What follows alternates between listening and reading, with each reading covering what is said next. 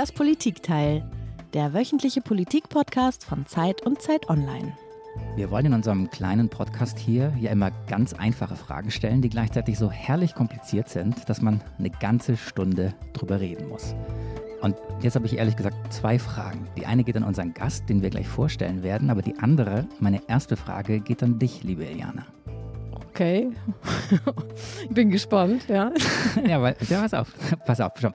mal, es ist ja so, also wir sehen sowas wie, ich glaube, das erste Mal überhaupt in dieser Corona-Krise Licht am Ende des Tunnels. Äh, und je näher dieses Ende kommt, je wahrscheinlicher es wird, dass es echt vorbei sein könnte, desto mehr frage ich mich und jetzt frage ich dich, haben wir in Deutschland die Pandemie dann doch ganz gut bewältigt oder waren wir vor allem gut darin, uns gegenseitig vorzuhalten, wer wann was falsch gemacht hat oder unterlassen hat oder, oder wer vielleicht mehr hätte tun müssen und so weiter und so weiter und so weiter. Also sind wir gute Krisenbewältiger oder sind wir einfach nur besonders gute Nörgler? Was meinst du? Also ehrlich gesagt, ich würde sagen beides. Ne? Also einerseits ist echt viel falsch gelaufen, es wurden Fehler gemacht. Also vor allen Dingen natürlich bei der Beschaffung von Impfstoffen. Und ich glaube schon, dass auch eine Bundesnotbremse vielleicht ein bisschen früher ganz gut getan hätte. Aber hey, ich meine, du hast es eben schon gesagt, wir sehen Licht am Ende des Tunnels und langsam finde ich, könnte man den Blick auch darauf richten, dass echt auch eine Menge ganz schön gut geklappt hat. Also allein, dass ein Impfstoff nach äh, mehr als einem Jahr ist es natürlich, aber da ist ähm, und dass der Staat so die wirtschaftlichen Folgen abgefedert hat, das finde ich doch eigentlich auch ein paar positive Blicke wert. Und was, was glaubst du, ist die Krise bald vorbei? Naja, so Prognosen sind ja immer schwierig. Also, vorbei ist ein großes Wort, aber ich finde, es gibt eine Perspektive und das ist für mich persönlich auch die Hauptsache. An der Stelle hättest du eigentlich singen müssen, It ain't over till it's over, oder? Bist du schon geimpft? Ja, Holzklasse mit AstraZeneca.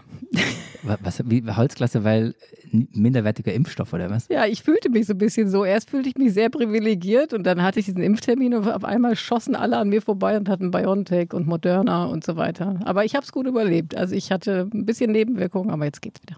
Okay, bist fit wieder. Also ich bin, bin Anfang Juni dran mit Impfen. Nicht, was hast du gesagt, Holzklasse? also nicht Holzklasse, sondern ein anderer Impfstoff eines anderen Herstellers, dessen Namen wir jetzt nicht sagen ist ja kein Geheimnis, dass man in Berlin als Journalist zur, wie heißt das, Prio-Gruppe 3 gehört, also egal wie alt oder jung, Frau oder Mann ist. Und deswegen werden natürlich im Augenblick ganz viele Journalisten geimpft. Und ehrlich gesagt, ein bisschen habe ich mich in den letzten Tagen schon immer wieder dabei ertappt, ähm, bei dem Gedanken, wenn ich viele Artikel oder Berichte las, äh, ob all das, was da jetzt steht, hey, es ist vorbei, es wird besser und so, ob das nicht auch daran liegt, dass im Augenblick ganz viele Journalisten geimpft werden.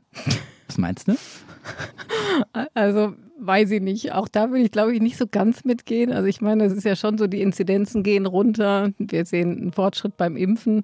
Das Wetter wird besser. Also ich würde sagen, es gibt auch durchaus Belege dafür, die auch die Menschen jenseits unserer kleinen Blase, die wir uns gerade impfen können dürfen, ähm, die, die sehen. Und deswegen würde ich einfach sagen, nee, ich glaube, das ist ein bisschen übertrieben. Okay, damit haben wir die Rollenverteilung für die nächste Stunde schon klar gemacht. Du bist die Optimistin. Und ich bin so ein bisschen der schwäbische Nörgler, der in diesem Podcast ja nicht Rolle Schwäbisch sprechen darf. Genau. So, aber in jedem Fall, jetzt egal wann die Krise vorbei ist und wie sie vorbei ist und wodurch sie vorbei ist, ich glaube, jetzt beginnt sowas wie die, wie die Zeit der, der Abrechnung, oder? Es wird Bilanz gezogen. Es geht ein bisschen darum, wie wir durch die Pandemie gekommen sind, über die Folgen, über die Maßnahmen aber eben auch über die Corona-Politik. Und auch in unserer Zeitung, in der Zeit, ähm, werden dazu Leitartikel geschrieben. Und letzte Woche schrieb unser Kollege Martin Machowitz im Leitartikel auf Seite 1, und ich lese das kurz mal vor.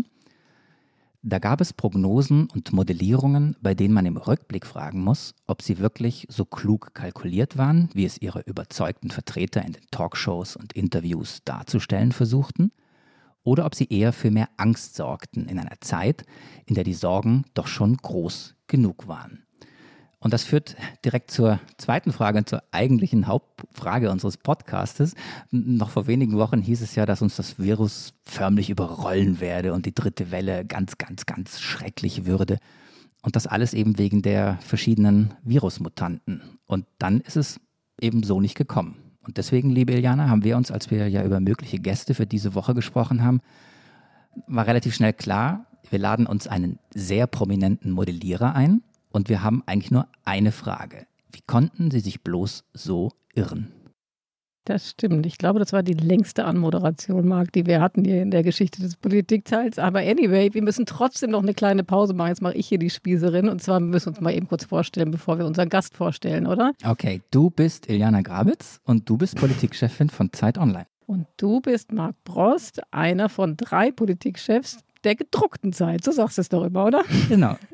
Und gemeinsam moderieren wir also das Politikteil. Und unser heutiger Gast, da freuen wir uns beide sehr, ähm, ist Dirk Brockmann. Er ist Komplexitätsforscher und Physiker an der Humboldt-Uni in Berlin und am Robert-Koch-Institut. Hallo, Herr Brockmann. Hallo. Sehr schön, dass Sie da sind. Und wie all unsere Gäste haben auch Sie ein Geräusch mitgebracht. Das war kurz. was, was, war das für ein Geräusch? Man denkt zuerst, es wäre die Störmeldung. Irgendjemand hätte hier noch was laufen, während wir die Aufnahme haben, oder? Ja, genau. Das ist halt ein Geräusch, was mich sehr begleitet hat durch diese Pandemie. Und zwar sehr vermehrt einfach. Ähm, ich meine, ich modelliere Infektionskrankheiten seit, naja, gut 15, 16 Jahren und in solchen Krisen, und das ist halt jetzt die größte, die wir sozusagen als als Wissenschaftlerinnen und Wissenschaftler in diesem Bereich mitmachen, äh, bedeutet das natürlich auch, dass wir viele E-Mails bekommen. Und dieses, äh, dieses Geräusch ist immer das Geräusch, was ich höre, wenn eine neue E-Mail reinkommt. Und es ging mir irgendwann auch sehr auf die Nerven, weil man ja auch immer äh, sehr unter Druck ist und sehr viel arbeiten muss in so einer Pandemie als Modellierer. Und ähm, da hat man ganz oft keine Lust auf noch eine E-Mail. Das kann ich sehr gut verstehen. Also ich hätte auch mein Telefon, äh, mein, mein Ringtone sozusagen äh, nehmen können, aber jedes Signal, dass wieder eine neue Information da ist oder irgendjemand was von mir will, darüber habe ich mich dann irgendwann nicht mehr gefreut. Einfach weil es typischerweise dieses Geräusch dann bedeutet hat, dass ich noch mehr tun muss oder irgendetwas vergessen habe oder einen Termin verschwitzt habe. Also alles das, was halt in solchen Stresssituationen dann halt passiert. Die Mutationen sind in Deutschland angekommen. Zunächst die britische, jetzt auch die südafrikanische Variante des Coronavirus. Diese höhere Ansteckungsrate durch die Virusvariante ist der Grund, dass die Infektionszahlen zurzeit wieder in die Höhe schnellen. Die dritte Welle der Pandemie hat unser Land fest im Griff. Die dritte Welle werde wohl schlimmer als die ersten beiden, prophezeit Lothar Wieler. Nächtliche Ausgangssperren, zum Beispiel hier in Hamburg. Deutschland soll fünf Tage lang komplett runtergefahren werden. Einzige Ausnahme sind Supermärkte am Samstag. Der Bundestag hat heute die Corona-Notbremse beschlossen. Ja, das ist also die sind die Prognosen von März in etwa. Da hieß es halt, die, äh, Deutschland, die dritte Welle hat Deutschland fest im Griff und es sah alles sehr, sehr düster aus. Also nochmal in Zahlen. Damals ähm, hieß es, dass es einen Monat später 350 Infizierte pro Einwohner geben würde. Und tatsächlich lag die Inzidenz dann einen Monat später bei 162 und ist seither eben auch ständig gefallen. Herr Brockmann, wie konnten Sie, wie konnten sich die Modellierer so täuschen? Naja, also das ist äh, eine längere Geschichte und das führen, also verschiedene Faktoren spielen eine Rolle. Also die einfachste Erklärung, und das ist auch die, äh, die man schon aus früheren Situation kennt, Ebola oder die Schweinegrippe 2009, ist natürlich die, dass diese Prognosen, die gemacht werden, immer unter bestimmten Bedingungen gemacht werden. Das heißt, äh, man macht eine Prognose, wenn sich nichts ändert, dann werden wir solche Inzidenzen sehen. Wenn dann aber auf diese Prognosen oder überhaupt durch andere Gründe gesellschaftlich reagiert wird oder politisch reagiert wird mit Maßnahmen oder dass die Menschen mit ihre Kontakte reduzieren, weil die Inzidenz hochgeht oder die Fallzahlen hochgehen, dann ist das ja sozusagen wieder eine Rückwirkung äh, auf diese Prognosen. Und das ändert natürlich die Prognosen. Das ist immer schon so gewesen. Also diese Erkenntnis äh, ist uralt in der Modellierung von Infektionskrankheiten, dass die Prognosen entweder sogenannte Worst-Case-Szenarien machen. Das heißt, äh, die Aussage ist dann immer, wenn sich jetzt nichts ändert, dann werden wir mit solchen Zahlen rechnen müssen.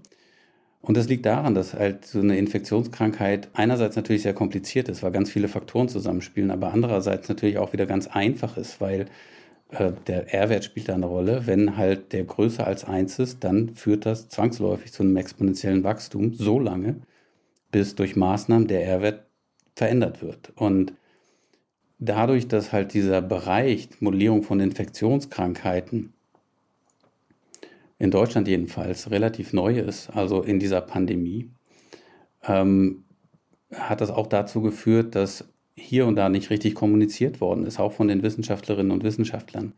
Also man muss, ähm, und immer dazu sagen, wenn man solche Prognosen macht, welche Annahmen die machen und unter welchen Bedingungen. Nämlich zum Beispiel äh, muss man sagen, wenn sich hier nichts ändert, wenn wir die Kontakte nicht reduzieren oder wenn bestimmte Maßnahmen nicht ergriffen werden, dann ist mit solchen Zahlen zu rechnen. Wenn dann aber reagiert wird, dann kommt es natürlich auch anders.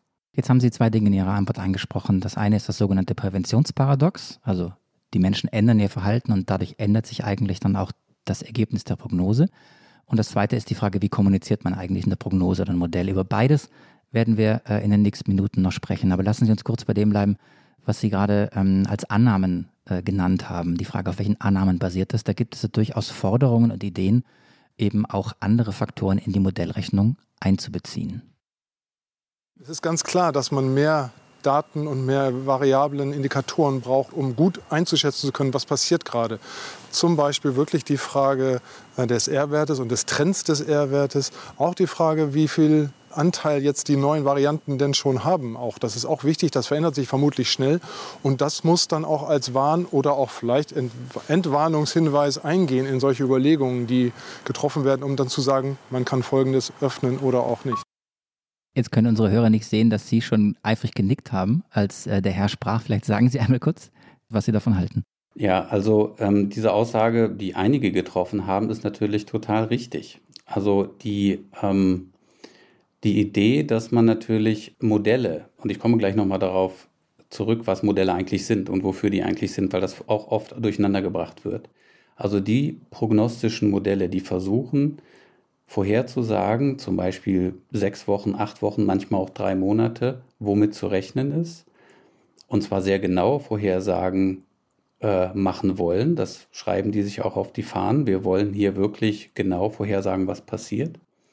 Diese prognostischen Modelle müssen natürlich oder werden immer besser, je mehr, je genauer man Daten da reinfüttert. Also die, bei Daten ist immer so eine Art äh, Mutterboden für Modelle für bestimmte Modelle, eben diese prognostischen. Und äh, da, wo man keine Daten hat, muss man Annahmen treffen. Zum Beispiel über den R-Wert oder zum Beispiel über Kontaktverhalten oder zum Beispiel über Transmission in Schulen oder in Betrieben oder in Familien. All diese Daten hat man oft nicht oder man hat nur sehr, sehr ungenaue Daten. Und dann muss man plausible Annahmen oder Annahmenbereiche machen. Und dann werden diese Prognosen unsicher. Aber all das ist wirklich nicht so relevant.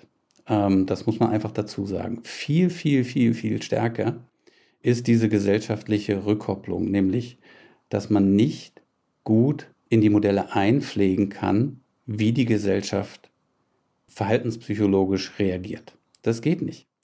Und ich habe schon letztes Jahr im Frühjahr, als das losging, äh, gesagt, dass alle Langzeitprognosen nicht seriös sind. Wir haben damals Prognosen gemacht für eine Woche oder so. Und das sind alles Dinge, die wir schon aus früheren Situationen, Ebola und Schweinegrippe gelernt haben. Das funktioniert halt nicht, weil dieser Rückkopplungsmechanismus, also wie die Gesellschaft auf die Pandemie reagiert, nicht systematisch eingebunden werden kann in die Modelle. Was Sie ansprechen, ist ja der Faktor Mensch. Das ist für mich als Laien total nachvollziehbar, dass man das schlecht prophezeien kann. Ja, das andere ist, man kann wahrscheinlich auch ein bisschen besser vielleicht, aber auch äh, nicht ganz so gut prophezeien, was die Politik für Maßnahmen ergreift. Wie ist mit dem äh, Thema Impffortschritt? Da würde ich sagen, hat das Einzug gehalten in Ihre Modellierungen, weil da würde ich jetzt sagen, da hat man ja schon eine gewisse Prognosefähigkeit, was Liefermengen und so weiter angeht. Das kann man machen und das geschieht auch. Aber man muss es halt immer verbinden mit der Frage, die man an die Modelle stellt. Also es gibt halt eine Klasse von Modellen, die sagen, ich will jetzt genau für die nächsten drei Monate vorhersagen, was passiert. Und ich berücksichtige den, sozusagen, wie viel Impfstoff da ist, ich berücksichtige Lockdown-Elemente oder Lockerungen. All diese Elemente versuche ich zusammenzubauen und dann genau zu sagen, was passiert. Das hat die Vergangenheit jedenfalls gezeigt, funktioniert selten. Was aber zum Beispiel funktioniert, ist, dass ich sage, ich nehme mal an, das hier ist, sind die Impfstoffe, die jeden, jede Woche zur Verfügung stehen. Und ich vergleiche das mal mit einer Situation, in der zum Beispiel AstraZeneca äh, nicht mehr zur Verfügung steht. Oder ich vergleiche das mit einer Situation, in der im Mai oder Juni nur die Hälfte von dem verimpft wird, was zur Verfügung steht. Und dann gucke ich mir die Unterschiede an. Das heißt, es gibt einen Modellunterschied, ob ich versuche genau vorherzusagen, was passiert oder äh, ein Modell nutze, um zwei verschiedene Situationen zu vergleichen. Das ist was ganz anderes. Und die Leute, die das schon sehr lange machen, Kolleginnen und Kollegen in Großbritannien zum Beispiel oder in den USA, das kann man sehen, die vermeiden tatsächlich, die, diese genauen Langzeitprognosen zu machen. Stattdessen werden verschiedene Szenarien verglichen, um rauszukriegen, wie stark es zum Beispiel oder wie wichtig ist es jetzt schnell im Mai und Juni zu impfen. Das ist eine Frage, die da solche Modelle beantworten. Ein Kollege von mir, der in dieser Woche auch in der gedruckten Zeit auch zu diesem Thema Prognosen und Schwierigkeiten von Prognosen geschrieben hat, das war Marc Scheritz, der hat ein ganz schönes Bild entworfen. Vielleicht stammt das aus ihrer Welt, ich kannte es davor nicht. Der hat unseren Lesern den Unterschied zwischen Prognose und Szenario deutlich mhm. gemacht, indem er sagte, morgen regnet es, das ist eine Prognose, der Regen führt zu Hochwasser, das ist ein Szenario.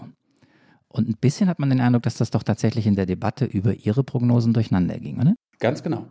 Und das liegt äh, einfach auch daran, dass unterschiedliche Dinge von Modellen erwartet werden.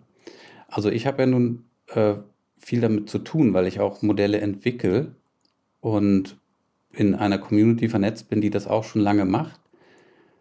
Und genau da ist halt auch der Knackpunkt, dass Menschen, die sowas noch nie gesehen haben, auch aus meinem Freundeskreis und so weiter, die haben die falsche Vorstellung davon, was das eigentlich ist, so ein Modell. Also ich mache mal folgende Analogie. Wenn ich jetzt zum Beispiel ein Modell eines Gesichts machen möchte, dann kann ich äh, zum Beispiel äh, das Porträt der Mona Lisa nehmen. Da sehe ich, das ist ein Gesicht und es sind alle Details drin, die da drin sein müssen in so einem Gesicht. Und man kann sagen, das ist ein gut gelungenes Gesicht. Ist ja auch ein wertvolles Gemälde geworden. Oder ich kann Smiley Face malen. Ist auch ein Gesicht.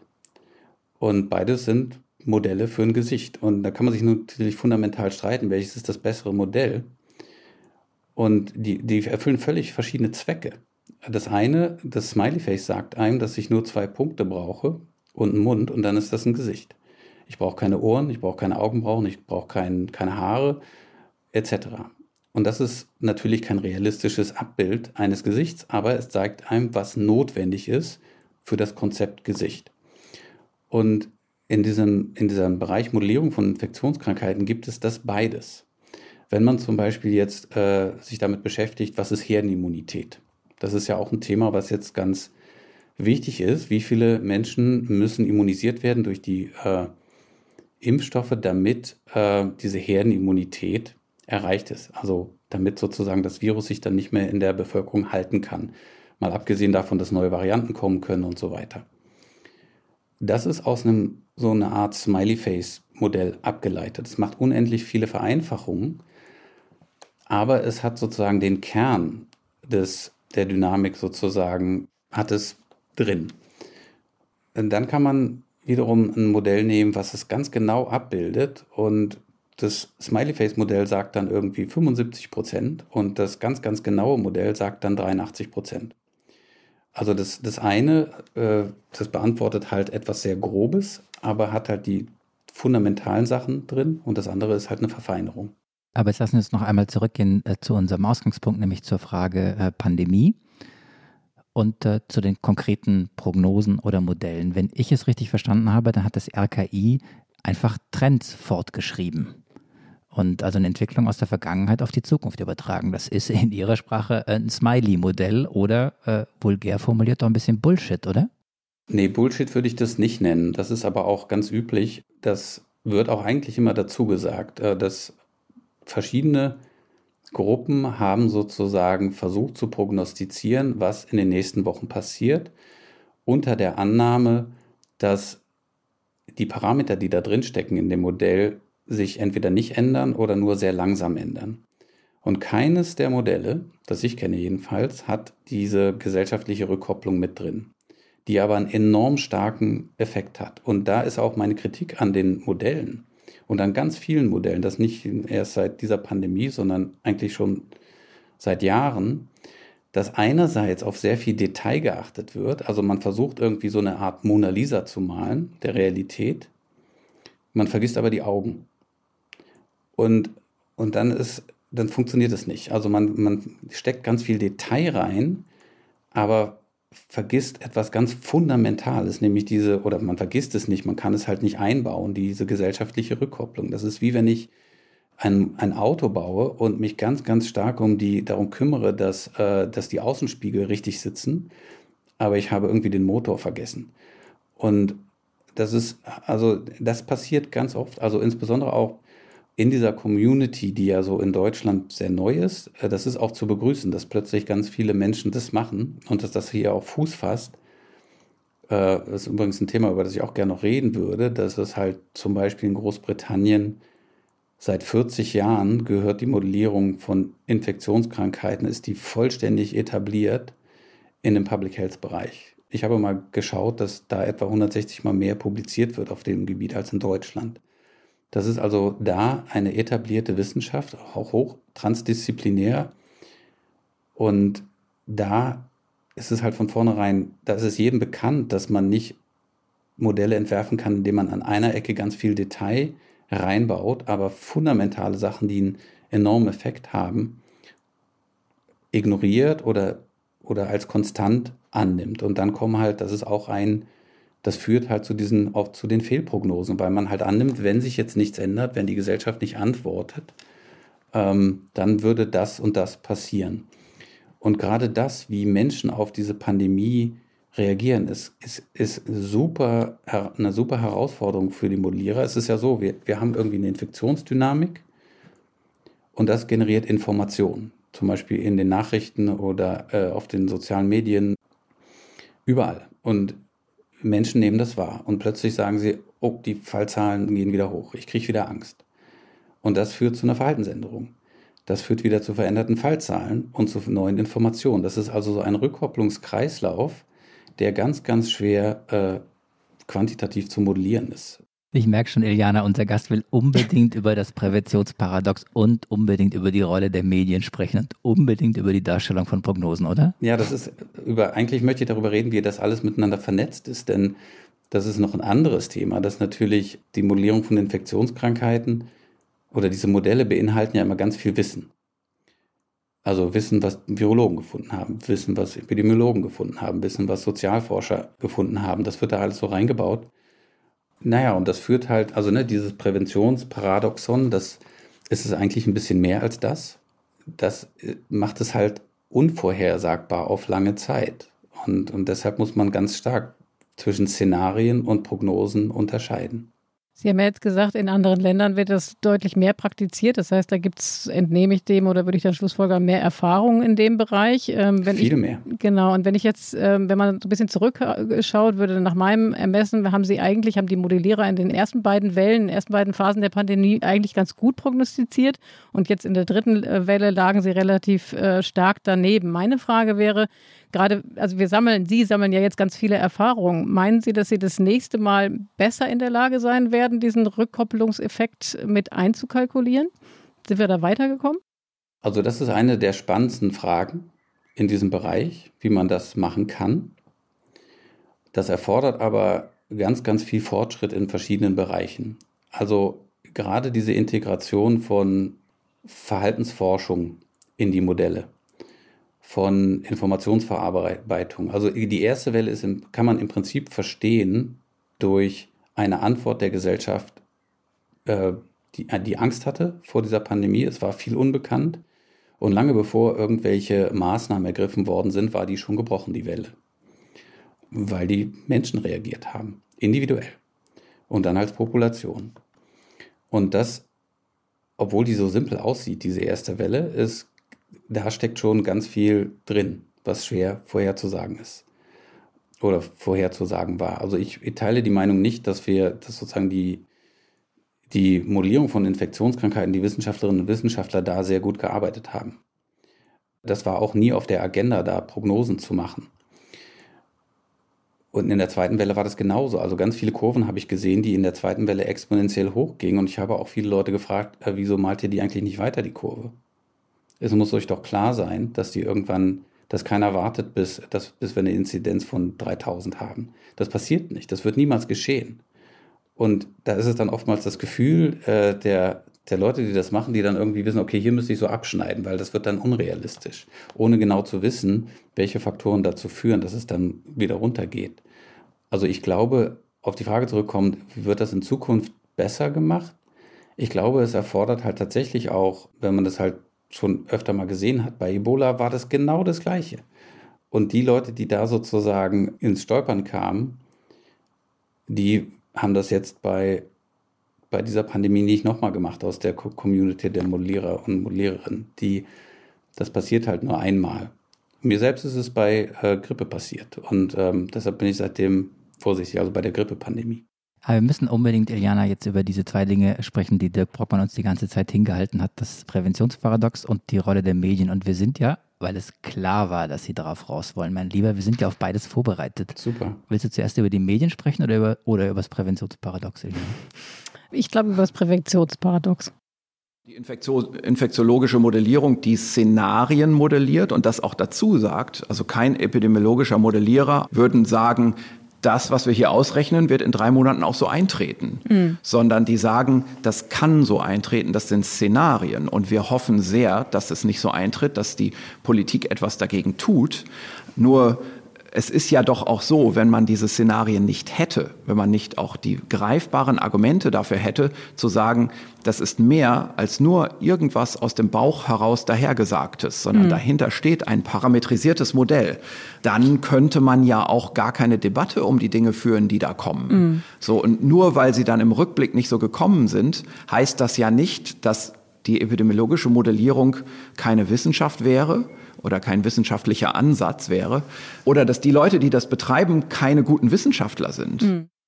Das war Christian Drosten, man kennt den, den Virologen, ist manchmal podcastmäßig auch anderswo unterwegs. Wir sind jetzt hier in unserem Podcast und reden über das Präventionsparadox. Er hat es nochmal erklärt, Sie, äh, lieber Dirk Brockmann, haben es davor erklärt und die entscheidende Frage ist, wenn wir jetzt weiß, dass Prognosen oder Modelle äh, deswegen sich nicht bewahrheiten könnten, weil die Menschen ihr Verhalten ändern wie geht man dann am Ende mit den Modellen um? Was bedeutet diese Erfahrung, dieses, was wir jetzt alle gelernt haben, dass es das Präventionsparadox gibt? Was bedeutet das eigentlich für die Gesellschaft und für die Modellierungen in der nächsten Pandemie, in der nächsten Krise? Was folgt daraus? Naja, also ich würde ganz klar mir den Schuh erstmal selbst anziehen und sagen, dass in der die, meine Community besser kommunizieren muss. Das steht fest. Also, dass man eben das also es kommt ja nicht darauf an, dass es kommt ja nicht nur darauf an, dass es richtig ist, was ich sage, sondern auch, dass das Richtige gehört wird. Ne? Also das sage ich auch äh, meinen Studierenden immer. Es kommt nicht darauf an, was ich für ein Bild hinmale, sondern was für ein Bild ihr dann mit was für ein Bild ihr nach Hause geht. Und das ist eindeutig so, dass in diesem Bereich, der ja so stark interdisziplinär ist, wo es auch um unser menschliches Verhalten geht und so weiter und um eine Krankheit, die sehr, sehr schwer verlaufen kann, und die viel Schaden und Leid anrichtet, dass man da sehr, sehr, sehr klar kommunizieren muss, was man da macht, mit zum Beispiel einer Szenarienmodellierung. Dass man es dreimal dick unterstreicht, dass man sagt, pass auf, diese Kurve bedeutet, wenn sich jetzt nichts ändert, dann sind wir in sechs Wochen hier. Aber Achtung, wenn sich nichts ändert.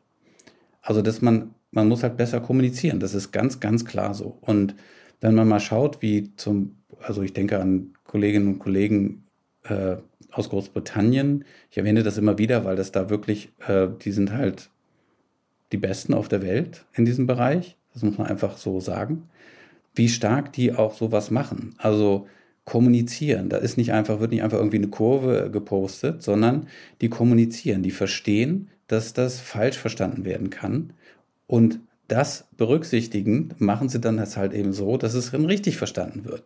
Also ne, die Kommunikation ist ganz wichtig. Also man kann ja auch nicht erwarten, jetzt zum Beispiel als, als Wissenschaftlerin oder Wissenschaftler auf diesem Gebiet, dass das jeder sofort nachvollziehen kann.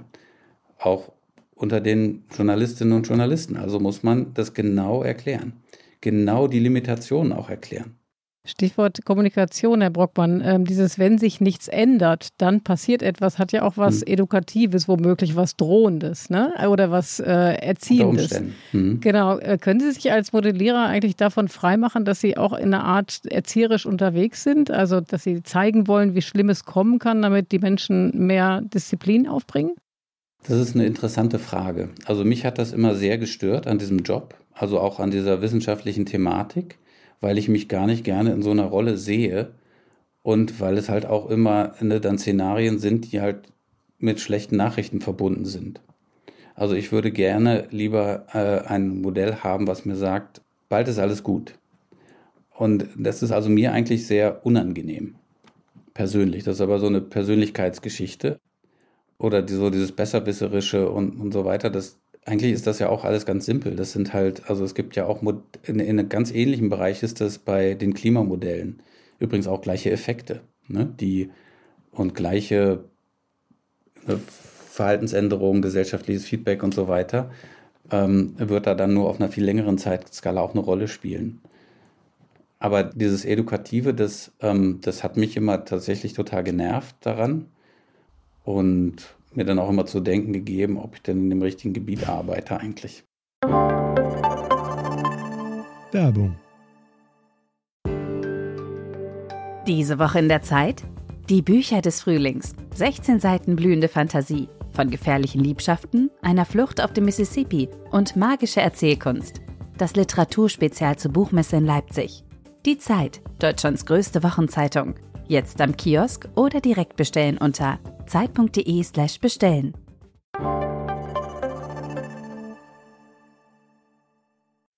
Eliana hat mir vor dem Podcast eine super Formulierung zugerufen. Stammt auch von der Zeitung mit vier Buchstaben, nicht uns. Modellierer des Schreckens. Ja. Hm. Sie sind ein Modellierer des Schreckens. Ach, naja, ich weiß gar nicht, was das soll. Also alle die, die sozusagen damit angesprochen sind, und es sind irgendwie vier, fünf Arbeitsgruppen in Deutschland, wenn man die Leute persönlich kennt, so wie ich, dann, dann ist das halt, das ist so skurril, ja, also dass man, als hätte man da irgendwas auf der Agenda oder so. Und das ist auch so provinziell. Also wenn man sich das, also das ist so, so scheuklappenmäßig so ein Statement, weil wenn man das irgendwie vergleicht auf so international, man muss gar nicht nach Großbritannien gehen oder man kann auch in die USA gehen oder nach in die Niederlande oder nach Spanien oder nach Italien, äh, wo halt sehr viele Leute Modellierung machen, da ist das, äh, das wäre das absurd, so eine Geschichte. Dann gehen wir doch zusammen mal in die Schweiz, hm? lieber Dirk Brockmann, und lesen gemeinsam die neue Züricher Zeitung. Äh, in der hat äh, der Kollege Johannes Hermann geschrieben am 8. Mai Manipulation im Namen der Wissenschaft und äh, schrieb dort, ich lese kurz vor, seit Beginn der Pandemie geistern absurde Vorhersagen durch die Medien. Oft daneben liegt eine Gruppe, von der die meisten Menschen vor Corona noch nie gehört hatten, die sogenannten Modellierer. Und er kommt zu dem Schluss, dass es am Ende, trotz aller Schwierigkeiten in den Modellierungen, wahrscheinlich darum ging, den Menschen mit Horrorszenarien Angst einzujagen. Ja, was soll ich dazu sagen? Also das ist für mich so. Provinziell kann es nicht sein, weil es aus der Schweiz kommt. Doch, das ist total provinziell. Ich glaube, es liegt auch so ein bisschen daran, dass in manchen Ländern so eine tiefe Spaltung existiert zwischen Natur und Sozialwissenschaften zum Beispiel oder gesellschaftlichen äh, Wissenschaftszweigen.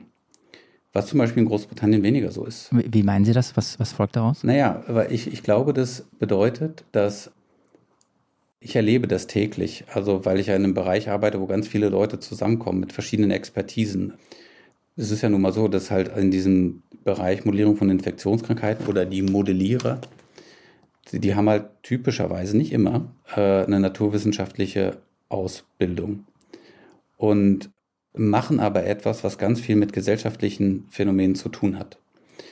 Und für viele Menschen, also in Deutschland, aber offenbar auch in der Schweiz, ist das was ganz Neues.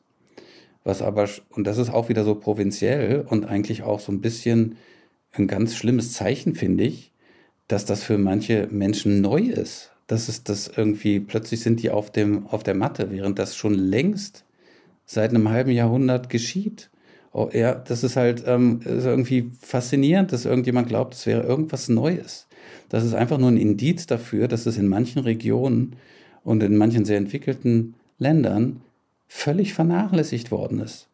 Und das liegt zum Teil daran, dass man wenig transdisziplinär denkt. Auch transdisziplinär, also ne, es gibt immer interdisziplinäre Forschungsprojekte, wo dann halt Leute aus verschiedenen Disziplinen zusammenkommen, aber wirklich nicht zusammenarbeiten. Und das ist in anderen äh, Regionen dieser Welt anders, wo dann äh, tatsächlich Leute zum Beispiel, gibt es einen Bereich Computational Social Science. Ja, das ist so eine Art Schnittstelle zwischen wo Computer Science, also Informatik und Sozialwissenschaften zusammenkommen. Es gibt kein deutsches Wort dafür. Ne, gibt es nicht. Und es gibt ein Institut in Deutschland, wo sowas gemacht wird. In den USA gibt es, könnte ich allein sechs Institute, die extrem gut sind, aufzählen, wo Natur- und Sozialwissenschaften zusammenkommen, wo beide äh, sozusagen Seiten voneinander lernen. Und aus diesem Artikel, den Sie gerade zitiert haben, da spricht für mich das totale Unwissen, also totale Ignoranz gegenüber etwas, was lange bekannt ist. Ich habe noch eine Frage. Ja. Was mir auch aufgefallen ist, ich weiß gar nicht, ob das international auch eine Rolle spielt, da würde mich Ihr Blick interessieren. Mein Eindruck war, es gibt in Deutschland so eine Competition, welcher Virologe denn wirklich der Beste ist. Und so äh, manche Medien hatten so ihre Virologen, die sie äh, gepusht haben und in manche äh, Talkshows gingen besonders manche Virologen und so weiter. Und jetzt in dieser Phase, in der Bilanz gezogen wird, geht es auch wieder darum, Mensch, äh, diese kritischen Experten hatten ja doch recht und diese äh, nicht so kritischen Experten lagen ja doch falsch. Also dieses ähm, Virologen-Ranking, dieser mediale Wettbewerb, äh, welcher Virologe ist denn nun der Beste im Land? Gibt es den anderswo auch? Schwer zu sagen. Also ich kenne das aus manchen Bereichen, also aus den Bereichen, wo ich selbst unterwegs bin, ist das eher weniger so. Mein Grundgefühl ist, dass es in verschiedenen Disziplinen unterschiedlich wichtig ist, Rankings zu haben. Was mich an dieser ganzen Debatte sehr, sehr verwundert und auch amüsiert, ist, dass ja diese Pandemie, natürlich spielt ein Virus eine Rolle und ähm, Virologen sind ganz wichtig für das Verständnis ähm, und die Mechanistik dieser Virusvarianten oder dieses Virustyps und was er auslöst, wie dieses Virus äh, funktioniert. Aber es ist halt so viel breiter. Ne? Also die meisten Debatten waren doch, wo finden Kontakte statt? In den Schulen, in den Betrieben, beim Einkaufen, in den öffentlichen Verkehrsmitteln und dann wieder doch nur da, in den Kitas.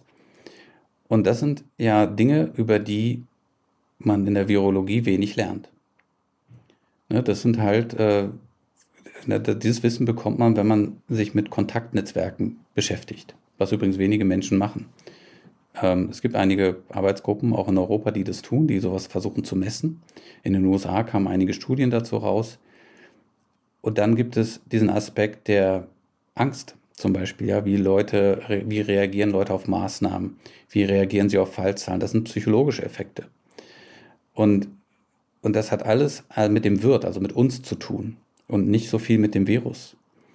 Was mich verwundert an dieser, an dieser Pandemie, insbesondere in Deutschland, ist, dass es ganz viele hervorragende Expertinnen und Experten gibt, die sich aber zu Dingen äußern, von denen sie nichts verstehen. Also jenseits ihrer Expertise. Und dass dann sozusagen Expertisen vermischt werden mit Laienwissen. Ne, ich kann nichts über das Virus sagen, weil ich kein Virologe bin. Oder ich habe ein Halbwissen darüber.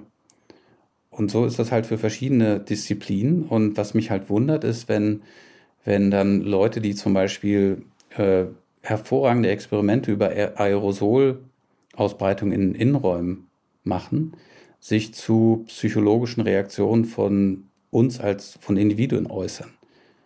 Das, das kann jeder machen, aber das ist dann, das, das ist ganz häufig passiert, dass Leute, die über eine bestimmte Sache etwas sehr, sehr genau wussten, weil es halt so ein, eine Pandemie ist halt etwas, wo ganz viele Sachen zusammenkommen, dann plötzlich sich zu Dingen äußern, von denen sie nichts verstehen.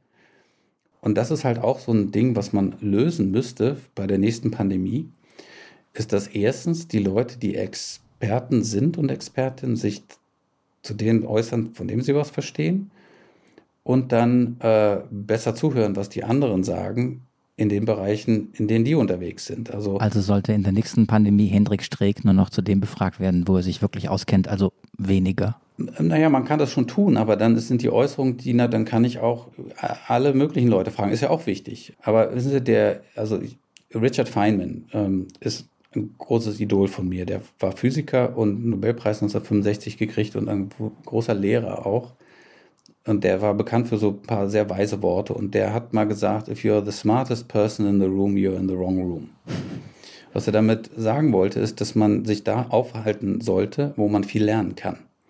Wo die anderen schlauer sind. Und die anderen einem erklären können, wie irgendwas ist. Und das ist vielleicht ein bisschen wenig passiert.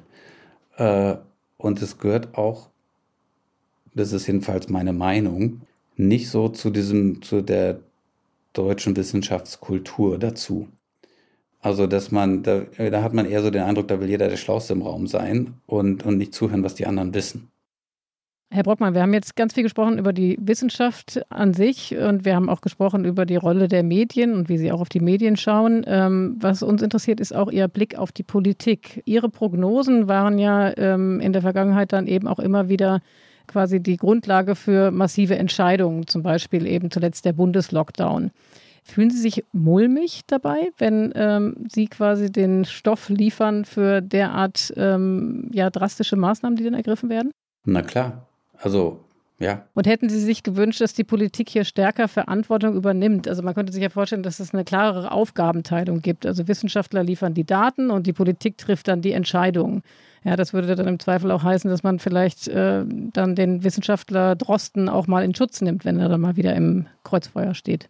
Ja, da werden so Sachen vermischt. Also natürlich ist das, also für mich, ich habe das halt in dieser Intensität halt noch nicht erlebt. Ich hatte das so ein bisschen bei der Grippepandemie in den USA, aber halt so wie jetzt in dieser Pandemie noch nicht. Und ich glaube, was so die Wechselwirkung mit der Politik angeht, ist es halt für die, die mit denen ich rede, ist es halt ziemlich frustrierend, wenn wir eigentlich relativ simple Sachen erklären und das aber wenig Berücksichtigung findet. Und dann gesagt wird, okay, wir müssen, also dass manchmal so ein bisschen weggeschaut wird. Ähm, und das kennt ja jeder Mensch, wenn man irgendwas hat, was einem nicht gefällt, dann ist ja eine Möglichkeit, einfach wegzugucken oder es schön zu reden. Und diese, wie, wie stark sowas geschieht, das habe ich unterschätzt, weil manche Sachen sind ja ganz simpel. Also die Stichwort Diskussion zweite Welle, ist da eine zweite Welle oder nicht? Das muss man nicht lange diskutieren. Also ähm, das hat mich schon sehr verwundert. Oder B117-Variante im Frühjahr, die war im exponentiellen Wachstum, wurde maskiert durch den Wildtyp. Das ist nicht schwer zu erklären. Und dennoch wurde reingeöffnet, obwohl die Mehrheit der Menschen dagegen war. Aber diese Mehrheit der Menschen immer dachte, sie wäre in der Minderheit, was übrigens auch ein sehr interessanter Aspekt ist. Hm. Würden Sie so weit gehen, dass Sie sich als Wissenschaftler oder die Wissenschaft an sich sich benutzt fühlte von der Politik? Nein. Nee, überhaupt nicht.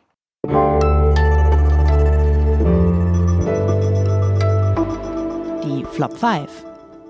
Ja, das war das Erkennungszeichen unserer ähm, Rubrik Flop 5. Hier geht es darum, lieber Dirk Brockmann, dass Sie die fünf Dinge nennen, die Ihnen so richtig auf den Zeiger gehen, bezogen auf das Thema, bezogen auf das, was wir jetzt hier schon äh, einen Großteil unserer Sendung besprochen haben. Also fünf Dinge, die Sie einfach nicht mehr hören können. Was ist Ihr erster Flop? Mein erster Flop ist, Neuseeland ist eine Insel. Aber Neuseeland ist eine Insel.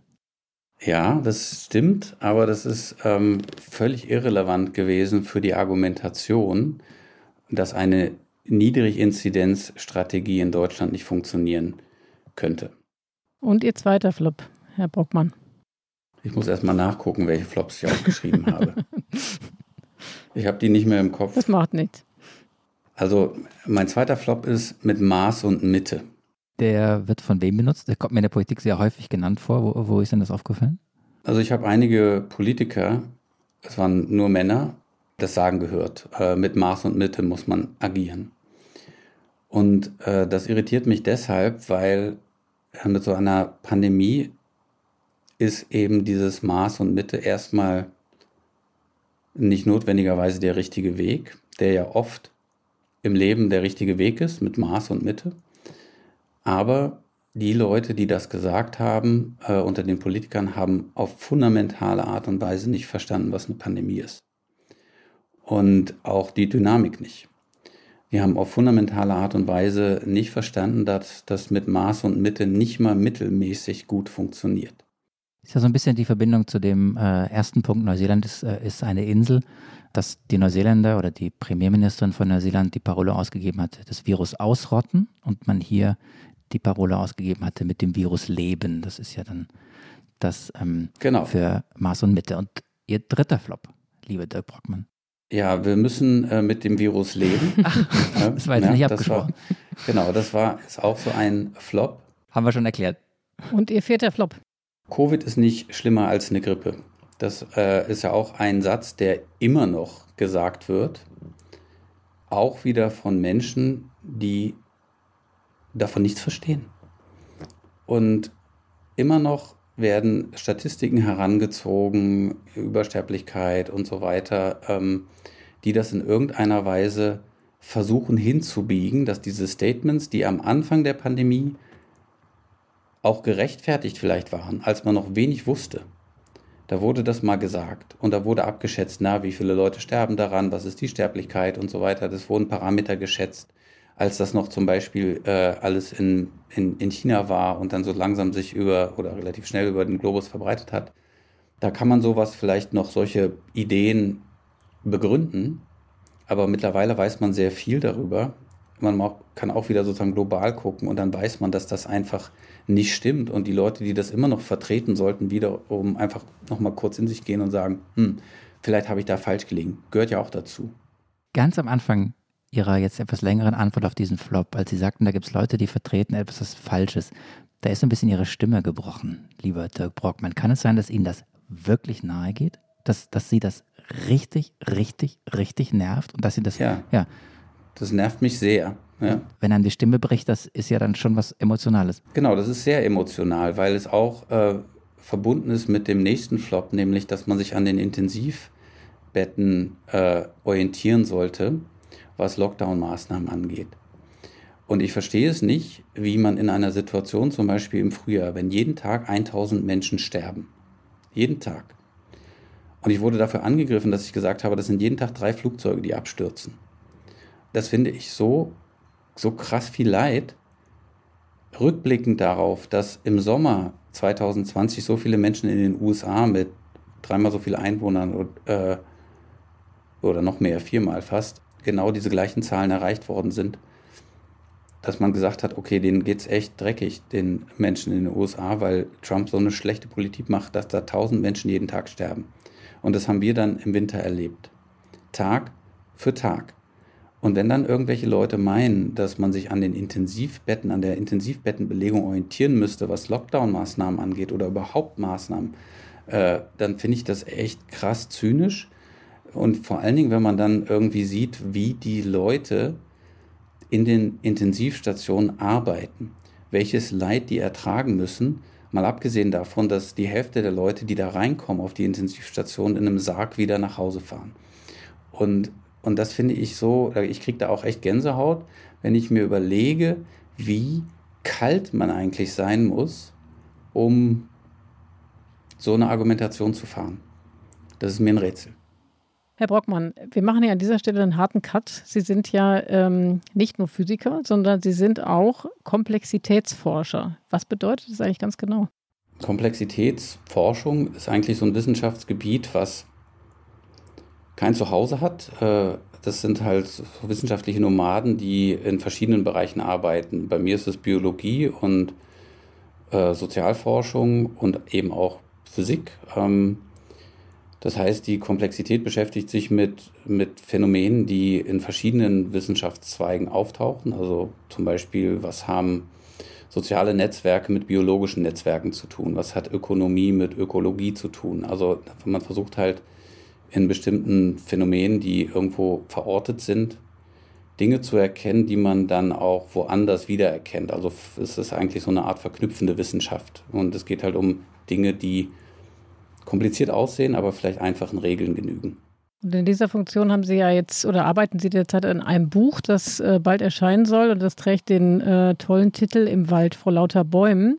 Und da suchen Sie nämlich genau nach dem, was Sie eben gesagt haben, nach Mustern und Gesetzmäßigkeiten und Ähnlichkeiten zwischen Dingen, bei denen man vielleicht erstmal denkt, dass sie gar nicht so viel miteinander zu tun haben. Zum Beispiel auch zwischen den multiplen Krisen der Menschheit heutzutage. Machen wir das doch mal an einer Stelle kurz konkret. Klimakrise und Pandemie zum Beispiel. Was sind denn da die gemeinsamen Muster? Also bei den beiden Geschehen ähm, gibt es ganz viele Gemeinsamkeiten. Es gibt ganz, ganz viele Unterschiede auch, aber ein Aspekt dieser Komplexitätswissenschaft ist halt, sich auf die Gemeinsamkeiten zu konzentrieren. Und äh, gerade die Pandemie und, und Klimawandel oder die Klimakrise haben eine ganze Menge äh, Dinge gemeinsam. Also bei der Klimakrise ist es zum Beispiel so, dass man, wenn wir nicht aufpassen, bestimmte Kipppunkte erreicht. Das sind so kritische Punkte, wenn wir die überschreiten, dann gibt es kein Zurück mehr. Dann ist es vorbei. Und dann können wir das auch nicht mehr rückgängig machen. Das ist dann einfach gegessen. Dann können wir nicht mehr zurück, so ohne weiteres. Und äh, diese kritischen Punkte gibt es auch in der Pandemie. Wir haben über den R-Wert gesprochen. Also ne, man muss mal sozusagen den R-Wert unter diesen kritischen Wert drücken, dann geht es runter. Ist es drüber, geht es hoch. Das sind Verwandtschaften. Eine zweite Verwandtschaft ist halt, dass es ganz viel mit unserer gesellschaftlichen Antwort zu tun hat. Das heißt, wie wir auf die Krise antworten, verändert wieder die Dynamik möglicherweise. Und es gibt noch andere Beispiele, äh, die da, was diese beiden Krisen miteinander zu tun haben. Also zum Beispiel Infodemie, ja, also Infodemics nennt man das auf Englisch, also wie sich Falschmeldungen ausbreiten. Auch das äh, werden, wird durch solche Krisen getriggert. Über die Pandemie wurden wilde ja, Querdenker-Ideen äh, verbreitet auf den sozialen Medien. Und genau das Gleiche passiert äh, bei der Klimakrise, bei Klimaleugnern und so weiter. Also das sind ganz ähnliche Phänomene und es gibt da eine große Verwandtschaft. Ich glaube, an der Stelle könnten, können wir jetzt schon sagen, Marc, was wir ja schon häufiger mal gesagt haben, ich glaube, wir müssen irgendwann nochmal einen Podcast folgen lassen, wo Sie mehr davon erzählen, weil das ist auf den letzten Metern ein Megathema, was wir da aufgemacht haben. Und trotzdem muss ich noch eine Frage stellen. Und zwar habe ich gelesen in der Ankündigung für Ihr Buch, dass es eben, äh, Sie sich da auch mit aufschlussreichen Verbindungen beschäftigen. Zum Beispiel, nämlich die Verbindung zwischen Goldbrassen auf Futtersuche und Populismus. Und da bin ich doch neugierig geworden. Können Sie es in wenigen Worten zusammenfassen, wo da die Verbindung liegt? Ja, das spielt auch ein Experiment oder ein, eine Reihe von Experimenten äh, an, die von einem der erfolgreichsten, international erfolgreichsten Wissenschaftler im Bereich kollektives Verhalten bei Tieren, Ian Cousin, ähm, die, diese Experimente, die der gemacht hat und auch immer noch macht, äh, mit Goldbrassen. Das sind so kleine Fische, die bewegen sich im Schwarm und die kann man gut trainieren und man kann so etwas überprüfen wie Mehrheitsbildung oder wie stark eine Minderheit eine Mehrheit überstimmen kann bei der Futtersuche. Und wenn man das genau analysiert ähm, und dann mit psychologischen Experimenten bei Menschen vergleicht, wie sich Mehrheiten bilden, sieht man ganz ähnliche Gesetzmäßigkeiten. Und das ist natürlich erstmal komisch, weil wir als Menschen natürlich immer auch fälschlicherweise zwar, aber denken, dass wir irgendwie viel cleverer sind als alle anderen Lebewesen ähm, da doch offenbar Mechanismen gehorchen, die auch bei kleinen Fischen stattfinden. Das kann man natürlich alles leugnen, weil wir alle den, den Eindruck haben, dass wir bewusst irgendwelche Entscheidungen treffen, wenn wir in der Gruppe unterwegs sind. Aber die Erkenntnis, dass da irgendwie ganz tiefe Mechanismen sitzen, ist, äh, ist ganz wichtig. Und bei dem Populismus ist es ja so, dass ganz oft Minderheiten, weil sie sehr laut sind, als Mehrheiten wahrgenommen werden. Das ist übrigens auch bei der, bei der Pandemie in Deutschland so gewesen. Und das findet man auch bei den Fischen. Also man kann die Fische so trainieren, dass es da quasi welche gibt, die sehr laut sind. Die sind natürlich nicht physisch sehr laut, aber sie haben eine sehr starke Meinung und oder eine sehr starke Präferenz, den Schwarm irgendwo hinzulenken. Und das funktioniert dann so ähnlich wie bei den Menschen. Ich weiß nicht, wie es dir geht, Marc, aber an dieser Stelle würde ich eigentlich gerne jetzt noch eine Stunde anschließen. Ich nehme auf jeden Fall mit, dass der Mensch äh, nicht unbedingt cleverer ist als, als eine Goldbrasse. Das finde ich, find ich auch ich dachte, gut. ich gehe mir jetzt ein Aquarium kaufen. Genau, ich glaube, an der Stelle müssen wir jetzt aber trotzdem nochmal einen harten Cut setzen ähm, und würden irgendwie ganz gerne zum Ende so ein bisschen mal in die Zukunft gucken. Das ist ja auch Ihr Job, ne? Habe ich verstanden. Wer geimpft ist, genießt in Deutschland seit Sonntag wieder mehr Freiheiten. Einkaufen oder Friseurbesuche sind ohne Test erlaubt. Private Treffen sind unbegrenzt möglich. Es gibt keine Quarantäne, es sei denn bei Einreise aus einem Virus-Variantengebiet. Und auch die nächtlichen Ausgangsbeschränkungen gelten für Geimpfte und Genesene nicht. Angesichts besserer Zahlen bei den Inzidenzen kündigen Bayern und Niedersachsen jetzt konkrete Erleichterungen an für Außengastronomie und Tourismus. Schon in etwas mehr als zwei Wochen sollen sollen Campingplätze, Ferienwohnungen und Hotels wieder Gäste empfangen dürfen. Und die Branche rechnet erstmal mit hoher Reiselust der Bevölkerung. Also kriegt man doch eigentlich so richtig gute Laune zum Schluss nochmal. Äh, Herr Brockmann, jetzt müssen Sie uns aber zum Schluss auch nochmal eine kleine Prognose mit auf den Weg, Weg geben. Wie sehen Sie das? Wann wird diese Krise vorbei sein? Also ich fange mal den Satz so an. Wenn alles so läuft, unter folgenden Annahmen, die wir machen, die Welle ist ja jetzt gebrochen. Das heißt, die Fallzahlen gehen runter und die Anzahl der Impfungen nimmt sehr stark zu. Das heißt, man sieht jetzt schon, das zeigen jedenfalls Modelle, die aber nicht berücksichtigen, dass zum Beispiel noch äh, sogenannte Fluchtmutanten plötzlich erscheinen können und so weiter. Also Modelle, die jetzt erstmal nur modellieren, dass mehr geimpft wird. Diese Modelle zeigen, dass ähm, dieser Impfeffekt schon sehr stark ist. Die Modelle zeigen also, dass zum Beispiel bis Ende Juni mit einer bestimmten Variabilität man mit hoher Wahrscheinlichkeit damit rechnen kann, dass wir in einem Niedriginzidenzbereich sind. Unter der Annahme, dass erstmal alles so weitergeht. Ähm, dass also zum Beispiel nicht einfach wild geöffnet wird oder alle Leute ohne Maske rumlaufen. Denn ne, das ist sozusagen eine Annahme der Modelle, dass das sozusagen weitergeht. Also die, dann kann man aber damit rechnen, dass die dass die Impfung, wenn bis dahin substanzieller Teil der Bevölkerung geimpft ist, äh, Wirkung zeigen und dass dann auch nicht mehr genug Raum für neue Wellen ist. Aber die Modelle zeigen auch, dass wir ja bisher einen bestimmten Teil der Population, nämlich die unter 18-Jährigen, gar nicht berücksichtigen. Und da ist dann halt die Frage, das ist eine wissenschaftliche Frage, die beantwortet werden muss, auch von Modellen, was passiert mit, diesen, mit den Kindern und Jugendlichen? Denn das Virus kann sich prinzipiell in dieser Population ja halten, weil es da noch kein Konzept für Impfung gibt.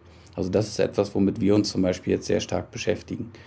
Aber man muss damit rechnen, das sieht man ja auch in Großbritannien und in den USA, wenn substanziell viel geimpft wird, dass wir dann dass sozusagen keine großen Wellen mehr erleben werden, es sei denn, es kommen zum Beispiel neue Varianten.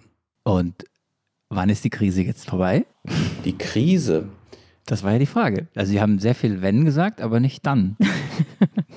genau, genau. Das war immer Frage, wenn Sie nicht sagen dann, frage ich wann. Also mit vorbei, das, das Wort vorbei ist ein ganz schwieriges Wort in dieser Pandemie.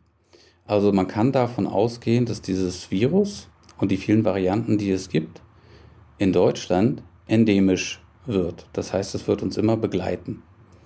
Und es werden auch immer Leute geimpft werden müssen dagegen. Aber ich hüte mich zu sagen, die Krise ist vorbei, wenn ich den Globus und sozusagen unproventionell oder unnational denke. Wenn ich zum Beispiel nach Indien schaue und dann viele andere Orte auf dieser Welt. Die Krise ist dann vorbei, wenn es allen Menschen wieder gut geht. Und zwar allen. Und äh, das wird noch lange dauern bis das sozusagen global in den Griff bekommen worden ist.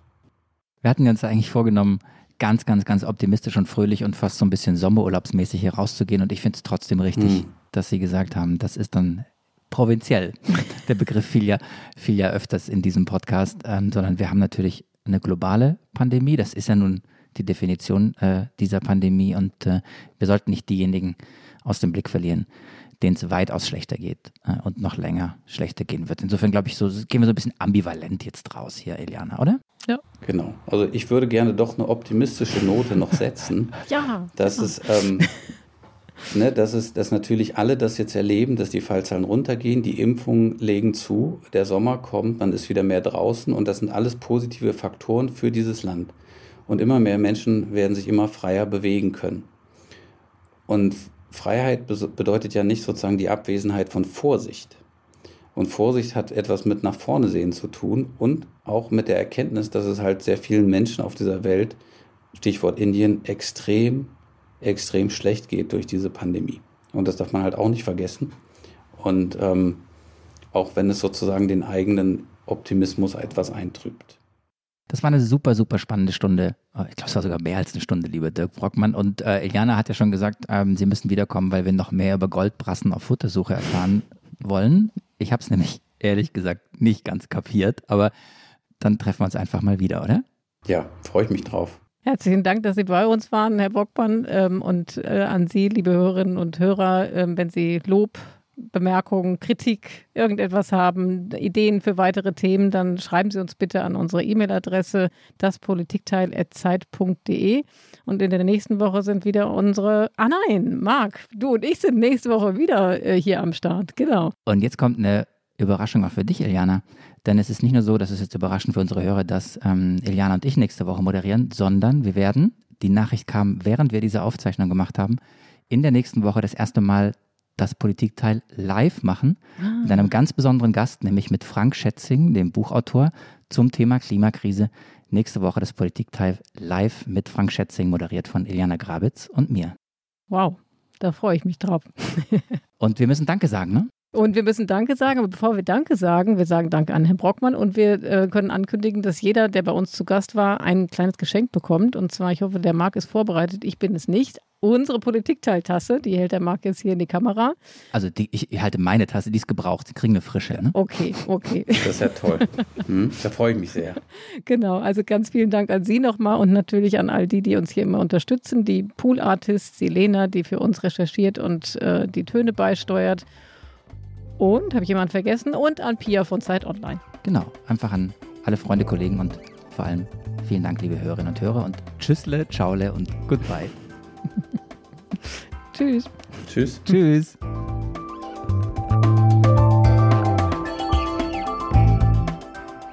Das Politikteil ist ein Podcast von Zeit und Zeit Online, produziert von poolartists.de.